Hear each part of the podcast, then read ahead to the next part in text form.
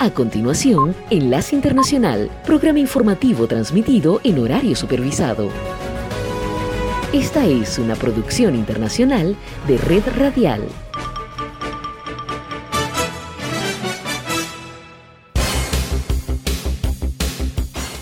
Aquí comienza Enlace Internacional.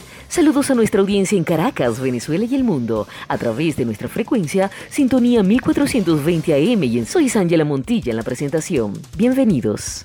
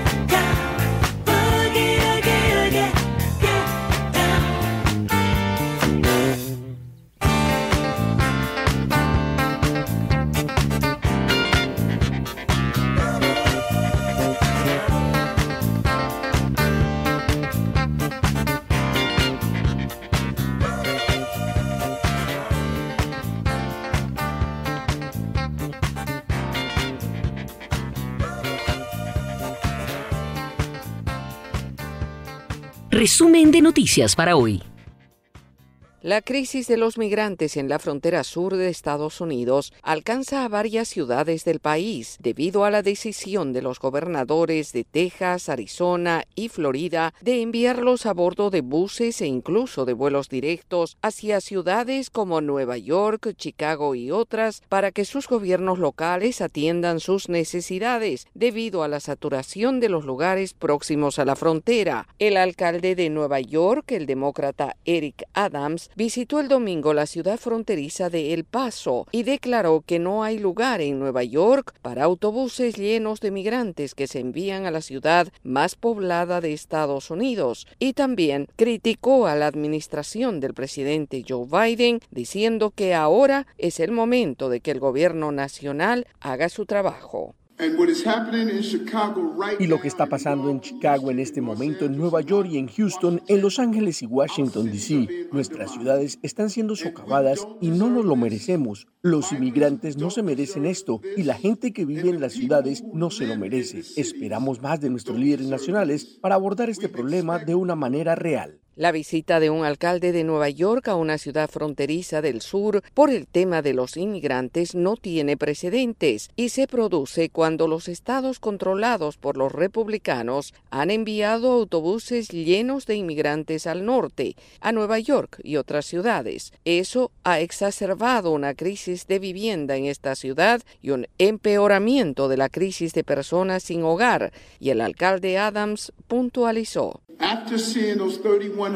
Después de ver a estos 3.100 inmigrantes venir a nuestra ciudad en los últimos días, supe que era hora de no tratar de manejar este problema desde la ciudad, sino de interactuar con los alcaldes de todo el país. Esto ha caído sobre nuestras ciudades y ahora voy a coordinar con los alcaldes para ver cómo respondemos a esto directamente. El alcalde Adams se refería a la reunión anual de alcaldes de todo el país que se realizará esta semana en Washington, D.C., en la que planteará el tema en búsqueda de soluciones. El viaje de Adams a El Paso se produce después de que dijo que la afluencia de inmigrantes a Nueva York podría costarle a la ciudad hasta dos mil millones de dólares en un momento en que ya enfrentan un gran déficit presupuestario. Esta es la señal internacional de sintonía 1420 AM, presentando Enlace Internacional.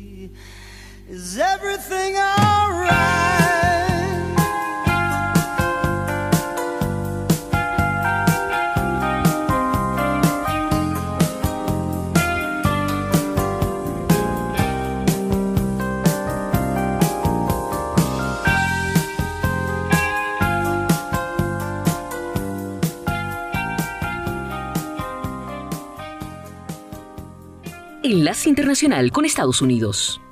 Los republicanos abordan una agenda ambiciosa en la legislatura 118, un Congreso que estará en funciones por dos años del gobierno del presidente Joe Biden y son varios los retos inmediatos que deberán ser atendidos, entre los que destaca la seguridad fronteriza, el techo de la deuda y las investigaciones sobre la administración Biden.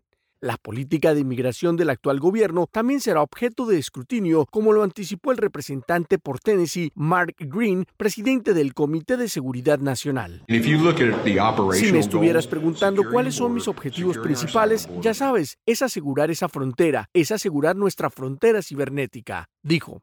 Por otra parte, muchos republicanos se oponen a restablecer el techo de la deuda de la nación, una postura que podría tener consecuencias globales si la clasificación crediticia de Estados Unidos se ve afectada. Con la inflación aún alta en Estados Unidos, algunos demócratas como la representante por Connecticut, Rosa de Lauro, han advertido contra los recortes de gastos del gobierno. Estos recortes de gastos perjudican a las familias, las comunidades en todo Estados Unidos que ya están luchando contra la inflación y el costo de vida. Los republicanos también han lanzado múltiples comités de investigación y se espera que el presidente Joe Biden y su familia sean objeto de algunas de ellas, incluso en relación con sus transacciones financieras, a pesar de las objeciones de los demócratas. Vale la pena mencionar que esta será una legislatura complicada debido a que cualquier legislación aprobada en la Cámara de Representantes de mayoría republicana tendrá que ser aprobada en el Senado estadounidense de mayoría demócrata. Enlace Internacional con la Música.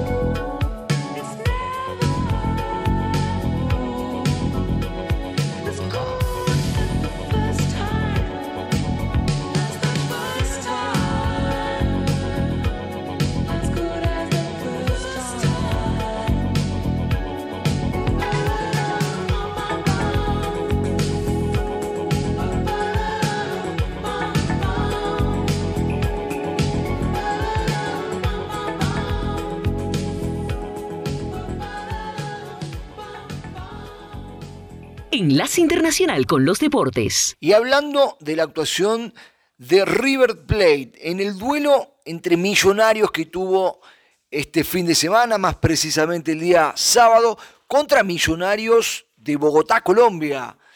Y hablamos de la victoria del conjunto argentino bajo la conducción de Martín de Michelis, que le ganó 2 a 0 con goles de Emanuel Mamana, el central, de pelota parada, y Miguel Ángel Borja, el cafetero, en el minuto 88 y de penal aseguraba la cuestión para el conjunto River Platense. Y el partido amistoso se jugó en el Locker Stadium de Fort Lauderdale y forma parte de la gira internacional que los dirigidos por Martín de Micheles realizan por Estados Unidos como parte de los trabajos de pretemporada pensando en el inicio del campeonato argentino.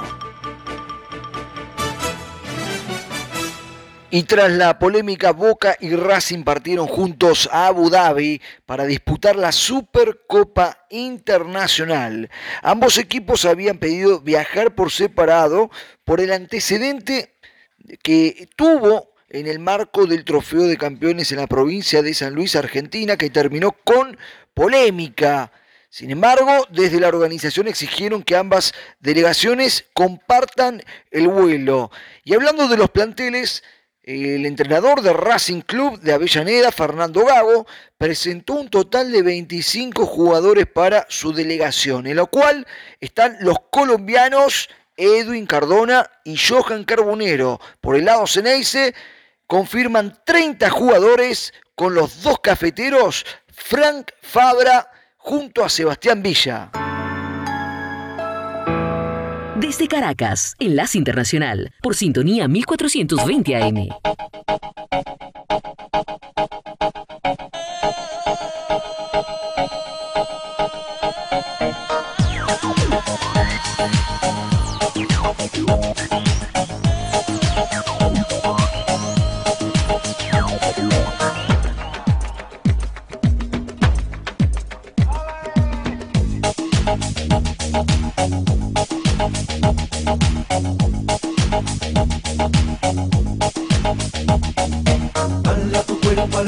Macarena, que tu cuerpo para dar la alegría y cosa buena. Hala tu cuerpo alegría Macarena, eh Macarena. Hala tu cuerpo alegría Macarena, que tu cuerpo para dar la alegría y cosa buena. Hala tu cuerpo alegría Macarena, eh Macarena.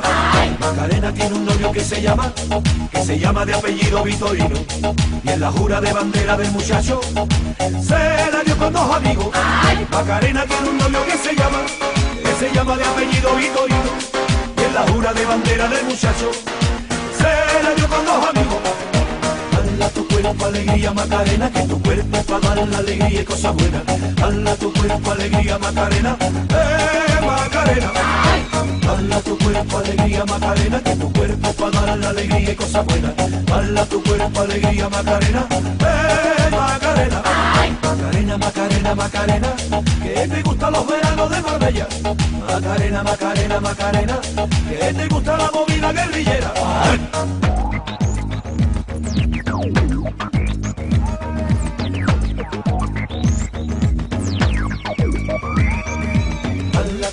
Alegría Macarena, que tu cuerpo es para dar la alegría y cosa buena.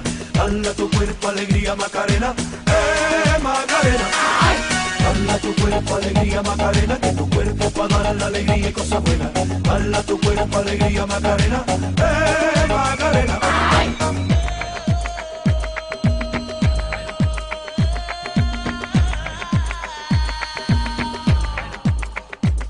Macarena sueña con el corte y se compra los modelos más modernos. Le gustaría vivir en Nueva York y ligar un novio nuevo. Macarena sueña con el corte se compra los modelos más modernos. Me gustaría vivir en Nueva York y ligar un novio nuevo. ¡Ay! Dale tu cuerpo alegría, Macarena, que tu cuerpo para dar la alegría y cosas buenas. Dale tu cuerpo alegría, Macarena, eh, Macarena. Dale tu cuerpo alegría, Macarena, que tu cuerpo para dar la alegría y cosas buenas. Dale tu cuerpo alegría, Macarena, eh, Macarena. Macarena tiene un novio que se llama se llama de apellido Vitorino. Y en la jura de bandera del muchacho se la dio con dos amigos. Macarena tiene un novio que se llama, que se llama de apellido Vitorino. Y en la jura de bandera del muchacho se la dio con dos amigos. Macarena, que tu cuerpo es para dar la alegría y cosas buenas. Dale a tu cuerpo alegría Macarena, eh Macarena. Dale a tu cuerpo alegría Macarena, que tu cuerpo para dar la alegría y cosas buenas. Dale a tu cuerpo alegría Macarena, eh Macarena. Dale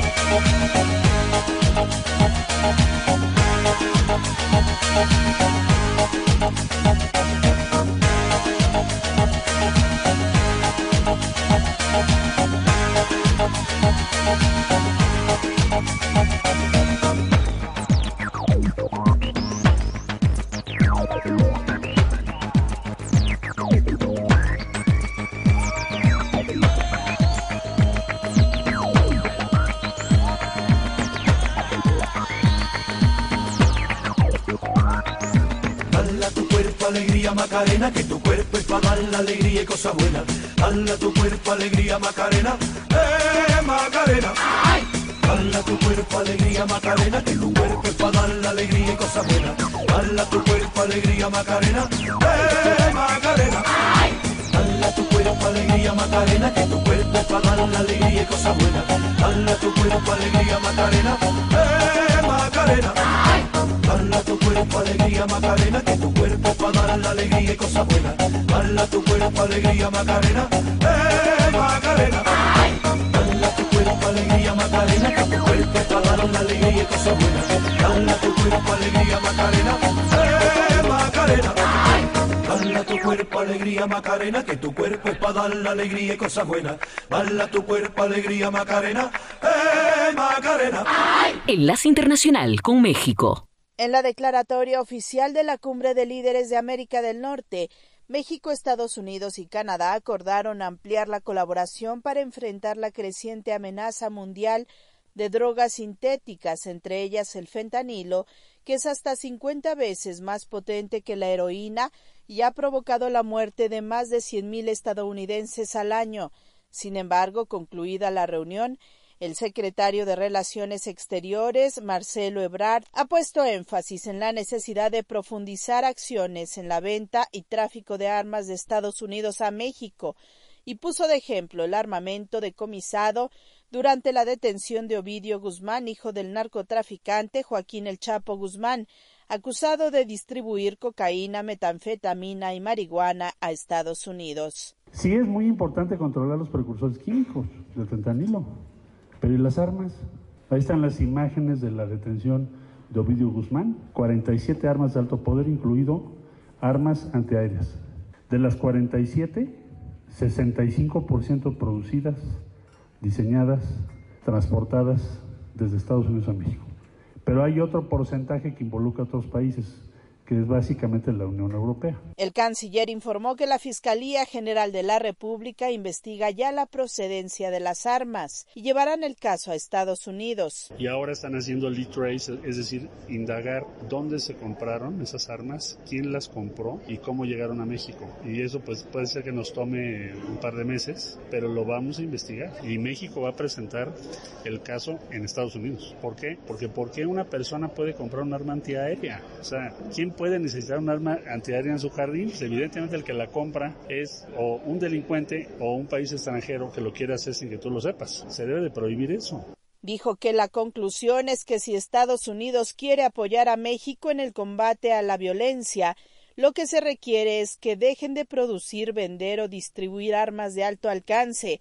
Este domingo, autoridades mexicanas informaron que fueron aseguradas 100.000 pastillas y 4 kilos de posible fentanilo, así como 77 kilos de probable metanfetamina. De acuerdo con la DEA, Estados Unidos decomisó en el 2022 4.5 toneladas de fentanilo, en tanto que las Secretarías de Seguridad y Protección Ciudadana, de Gobernación, de la Defensa Nacional y de la Marina dieron a conocer que en México se incautaron 1.966 kilogramos de esa droga entre enero y agosto del 2022. Enlace Internacional.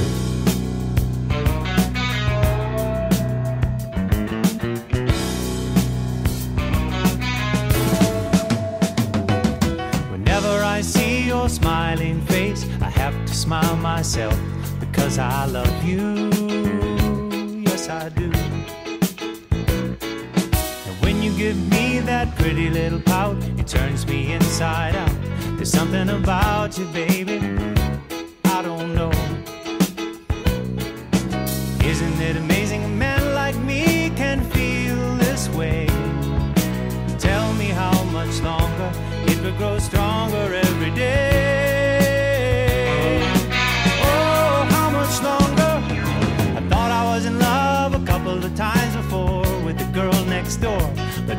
was long before I met you.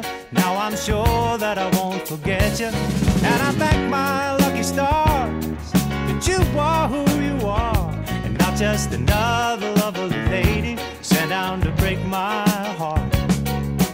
Isn't it amazing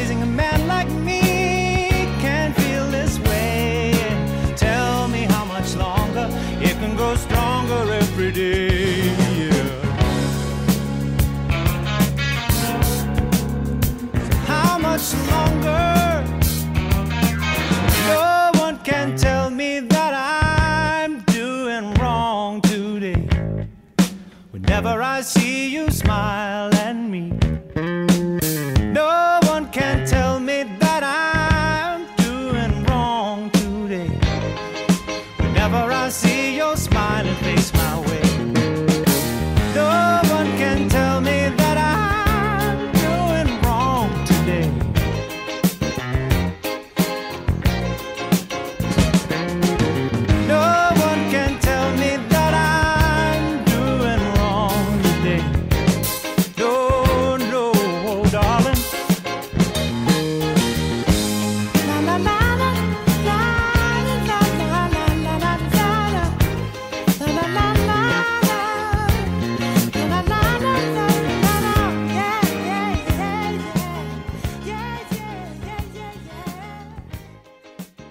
Sintonía 1420 AM está presentando Enlace Internacional. Hoy se conmemora en Estados Unidos la encomiable labor de Martin Luther King Jr., cuyo activismo contra el racismo cambió la realidad de todo un país en el que a mediados del siglo XX todavía existían leyes que restringían los derechos y las libertades de los afroestadounidenses. Como sucede todos los años, el tercer lunes de enero está dedicado a honrar la memoria del líder de los derechos civiles y es un feriado federal. Las protestas pacíficas de Martin Luther King Jr. en contra de la segregación racial marcaron un antes y un después en Estados Unidos y en la actualidad su figura continúa siendo un referente en la lucha por la igualdad. Su legado infunde aliento a las generaciones actuales y en los últimos años está más presente que nunca cuando el debate sobre el racismo se ha reavivado en la sociedad estadounidense. El famoso discurso Tengo un sueño que el reverendo pronunció a los pies del monumento de Abraham Lincoln en la ciudad de Washington, D.C., supuso uno de los mayores alegatos a la libertad. No habrá ni descanso ni tranquilidad en Estados Unidos hasta que el negro tenga garantizados sus derechos de ciudadano. Los remolinos de la revuelta continuarán sacudiendo los cimientos de nuestra nación hasta que emerja el esplendoroso día de la justicia. Pese al avance desde aquel 28 de agosto de 1963, activistas en favor de los derechos de las personas negras defienden que todavía queda un largo camino por recorrer. El 25 de mayo de 2020, el vídeo del asesinato de George Floyd a manos de un agente de policía en Minnesota provocó masivas reacciones y alentó un nuevo movimiento contra el racismo estructural, en concreto contra la violencia policial hacia la comunidad afroestadounidense.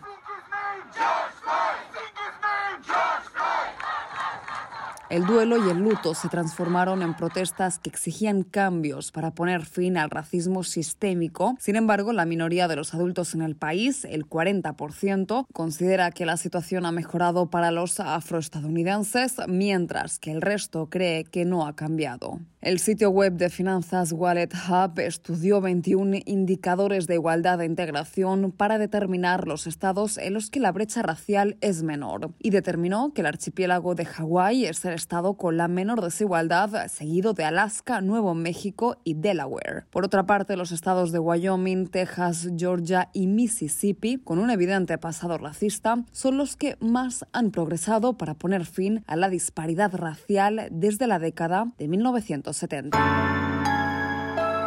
Desde Caracas, Enlace Internacional, por sintonía 1420 AM.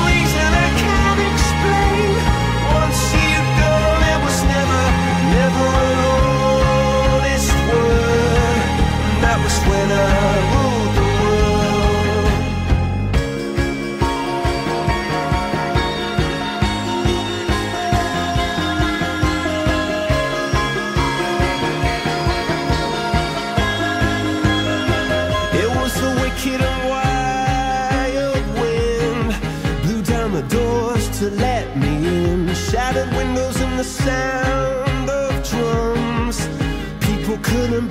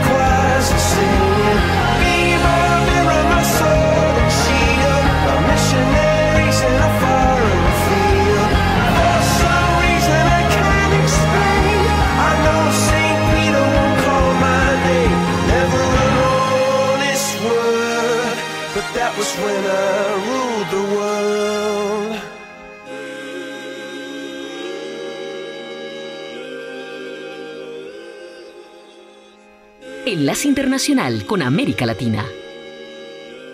Los enfrentamientos en la región boliviana de Santa Cruz por la encarcelación del gobernador y líder opositor Fernando Camacho dejaron un saldo de heridos y detenidos, y entre los lesionados estaba Erwin Chávez de 38 años, que durante uno de los episodios violentos, el primero de enero, perdió un ojo por un disparo de la policía y fue sometido a varias intervenciones quirúrgicas hasta que el fin de semana le provocaron un paro cardíaco, según informaron autoridades sanitarias. La familia de Chávez indicó que la víctima no participaba en las protestas y que los policías lo confundieron con un manifestante. En este contexto, la organización Human Rights Watch pidió que se realice una investigación independiente y el Comité Cívico de Santa Cruz, a través de su presidente Rómulo Calvo, arremetió contra la policía por este deceso. Vamos a ver qué inventan o a quién acusa ahora el gobierno. Es completamente culpa de nuestra policía que actuó de una forma violenta. En respuesta, el gobierno boliviano pidió no politizar el caso y el vocero de la presidencia, Jorge Richter, criticó a las organizaciones de Santa Cruz que se han convertido en oposición política. A mayor volumen de violencia, seguramente también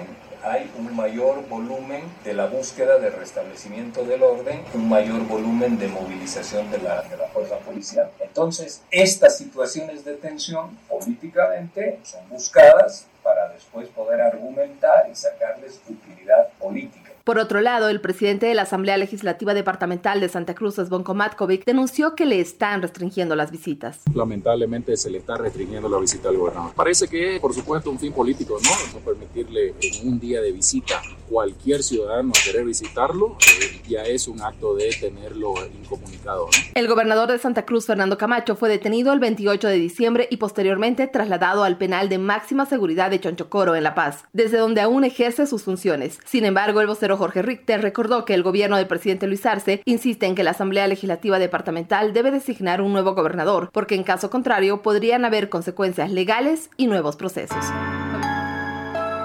Esta es la señal internacional de sintonía 1420 AM, presentando Enlace Internacional.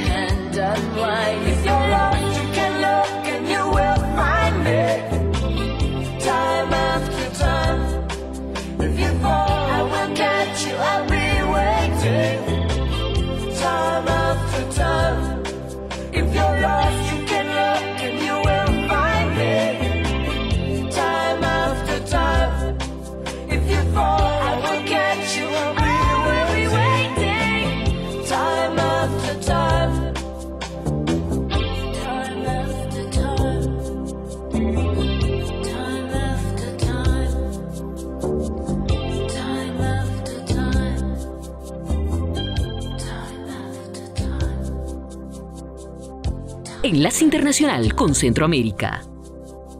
Este año, el domingo 25 de junio, los guatemaltecos elegirán a su próximo presidente y vicepresidente, diputados al Congreso de la República y al Parlamento Centroamericano y alcaldes de 340 municipios. El proceso se iniciará el viernes 20 de enero con la convocatoria a elecciones, como explica el portavoz del Tribunal Supremo Electoral, Luis Gerardo Ramírez. Este día se procede a leer de manera pública el decreto convocatoria. ¿Qué contiene este decreto? Se incluye lo que vamos a elegir, cuándo vamos a elegir y lo que va a marcar este proceso, las prohibiciones, aspectos como la modalidad que será de voto en el extranjero. Hasta la fecha, el padrón electoral registra casi 9 millones de guatemaltecos, es decir, aquellos que cumplen los requisitos para votar, mientras que casi 30 partidos políticos ya están inscritos, aseguró el portavoz Ramírez. Hasta el momento hay 29 partidos políticos inscritos, pues estamos eh, cerrando prácticamente con, con, este número. Afuera del edificio del Tribunal Supremo Electoral se ha instalado una fila de personas para guardar los primeros lugares para que sus candidatos reciban la credencial que les autorice a participar. Michelle Noriega, afiliada al Partido Azul, explicó a La Voz de América cómo hacen para permanecer durante el día y la noche. Nosotros tenemos varios turnos. Hay personas que entran de 8 a 1 luego de 1 a 5, de 5 a 8 y de ahí se quedan en la noche otros compañeros. Traen chamarras y se les proporciona alimentos, sus ponchos y todo eso, sí, acá se quedan. Y se turnan, ¿verdad? Porque para eso hay personas que se turnan y el portavoz Luis Ramírez explica que lo hacen para elegir su casilla en la papeleta electoral. Lo que ha llamado la atención es el volumen de personas. Lo hacen porque la organización que primero logra inscribir su binomio presidencial, pues en ocasiones anteriores han tenido la oportunidad de escoger la casilla donde desean que aparezca su binomio presidencial. Las elecciones están programadas para el 25 de junio y la ley prevé que si ninguno de los candidatos consigue el 50% más uno de los votos, se realizará una segunda vuelta en agosto. Desde Caracas, Enlace Internacional, por sintonía 1420 AM.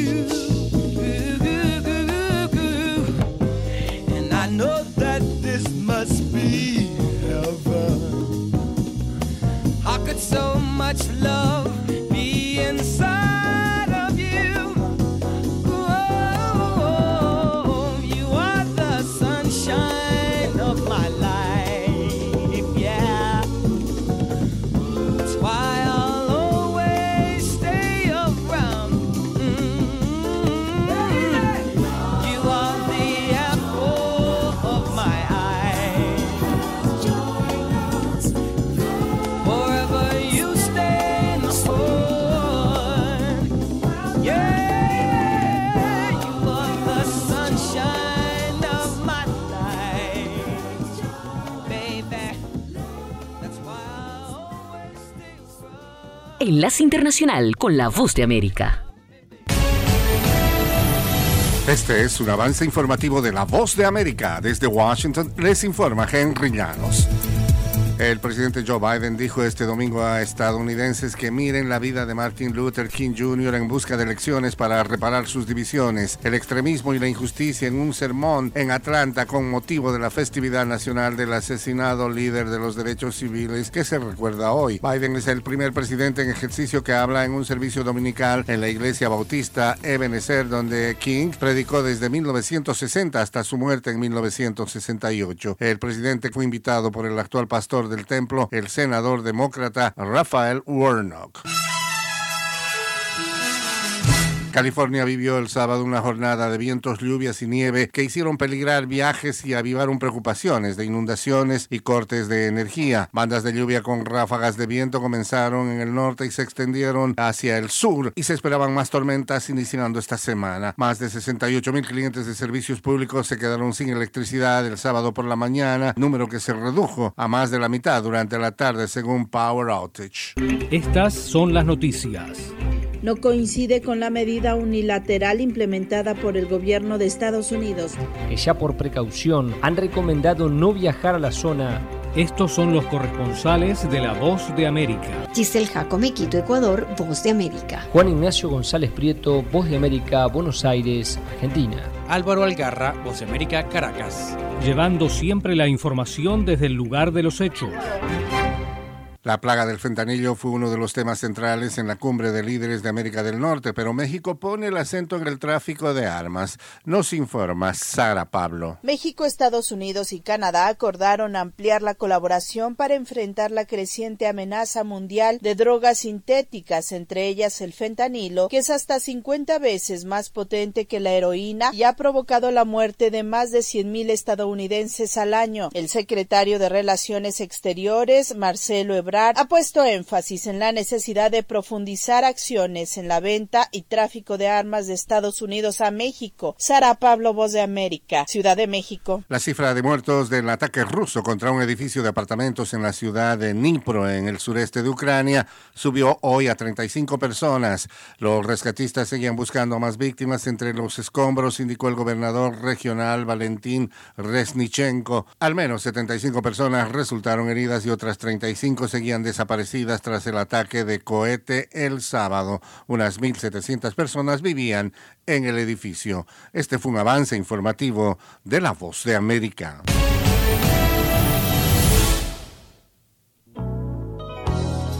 Enlace Internacional con la Música.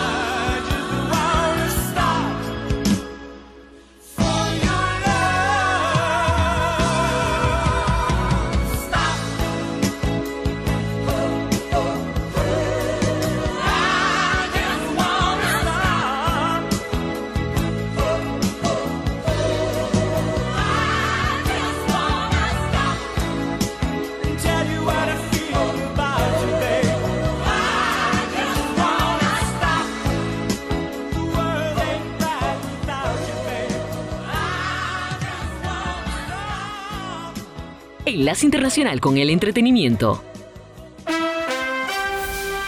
La diseñadora, modelo e instructora de corte y costura Arbonnie Gabriel, representante de Estados Unidos, fue coronada el sábado como Miss Universo en un acto transmitido en Estados Unidos por el canal Roku desde Nueva Orleans. La primera finalista fue la representante de Venezuela y la segunda de República Dominicana. Perú, Colombia y España quedaron entre las 16 finalistas. Horas después de haber grabado y colocado en la página Voz de América la más reciente emisión del segmento de entretenimiento, fue anunciado el fallecimiento de Lisa Marie Presley, de 54 años, el jueves en Los Ángeles. Dos días antes, ella había asistido con su madre Priscilla Presley a la ceremonia en la que el actor Austin Butler recibió un Globo de Oro por su papel en la película Elvis. Lisa Marie fue hija única de Elvis Presley, quien falleció a los 42 años en 1977 y que fue apodado el rey del rock and roll. Lisa Marie tuvo su propia carrera musical que inició en 2003 con el álbum To Whom It May Concern, a quien puede interesar, y matrimonios sumamente publicitados, entre ellos uno con el llamado rey del pop Michael Jackson y otro con el actor Nicolas Cage. En el fin de semana, Austin Butler rindió homenaje a Lisa Marie y Priscilla, quienes llamó fuente de inspiración para desarrollar el personaje central del filme. Lisa Marie será enterrada en Graceland, la mansión de Memphis que heredó de su padre. Hasta el momento, la película Elvis, dirigida por Baz Luhrmann con cinematografía de Mandy Walker, lleva unos 300 millones de dólares en taquilla en Estados Unidos.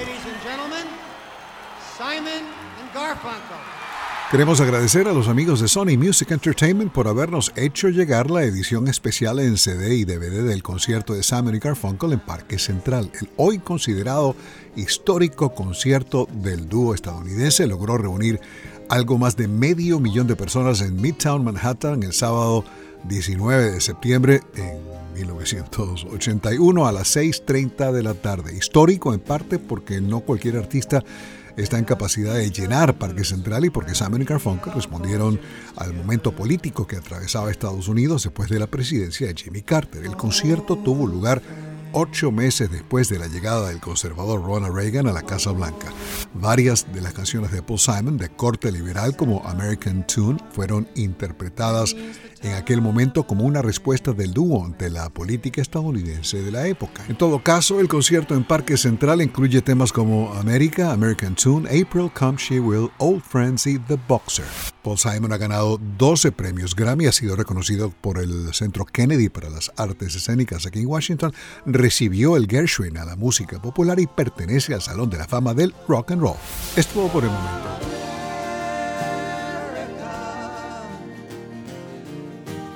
Radio Sintonía 1420 AM y Red Radial presentaron Enlace Internacional. Regresaremos mañana con noticias, entrevistas y buena música. Enlace Internacional, síganos en Twitter con arroba cdncall y en internet www.redradial.co.